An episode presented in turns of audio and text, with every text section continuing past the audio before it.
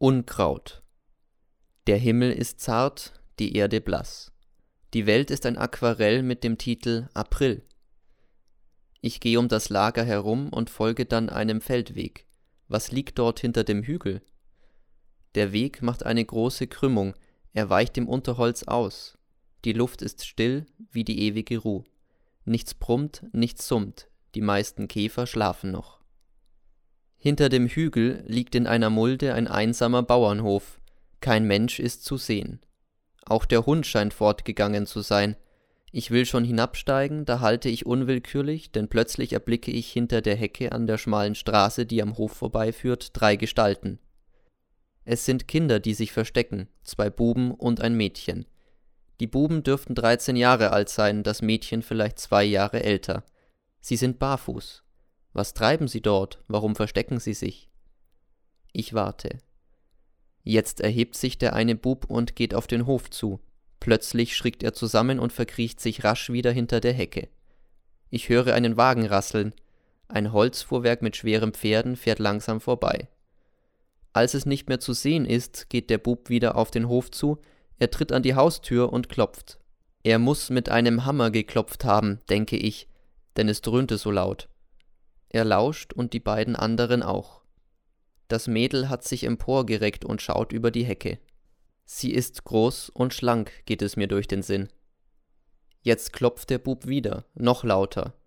Da öffnet sich die Haustür und eine alte Bäuerin erscheint, sie geht gebückt auf einen Stock. Sie sieht sich um, als würde sie schnuppern. Der Bub gibt keinen Ton von sich. Plötzlich ruft die Alte Wer ist denn da? Warum ruft sie, wenn der Bub vor ihr steht? Jetzt schreit sie wieder. Wer ist denn da?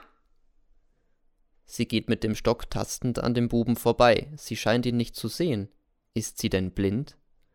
Das Mädel deutet auf die offene Haustür. Es sieht aus, als wäre es ein Befehl, und der Bub schleicht auf Zehenspitzen ins Haus hinein. Die Alte steht und lauscht. Ja, sie ist blind. Jetzt klirrt's im Haus, als wäre ein Teller zerbrochen, die Blinde zuckt furchtbar zusammen und brüllt Hilfe, Hilfe. Da stürzt das Mädel auf sie los, hält ihr den Mund zu, der Bub erscheint in der Haustür mit einem Laib Brot und einer Vase, das Mädel schlägt der Alten den Stock aus der Hand, ich rase hinab. Die Blinde wankt, stolpert und stürzt, die drei Kinder sind verschwunden. Ich bemühe mich um die Alte, sie wimmert. Ein Bauer eilt herbei, er hat das Geschrei gehört und hilft mir. Wir bringen sie ins Haus und ich erzähle dem Bauer, was ich beobachtet habe. Er ist nicht sonderlich überrascht. Ja, ja, Sie haben die Mutter herausgelockt, damit Sie durch die offene Tür hinein können. Es ist immer dieselbe Bagage, man fasst sie nur nicht. Sie stehlen wie die Raben, eine ganze Räuberbande. Kinder? Ja, nickt der Bauer. Auch drüben im Schloss, wo die Mädchen liegen, haben sie schon gestohlen. Erst unlängst die halbe Wäsch. Passen's nur auf, dass sie ihnen im Lager keinen Besuch abstatten. Nein, nein, wir passen schon auf. Denen traue ich alles zu. Es ist Unkraut und gehört vertilgt.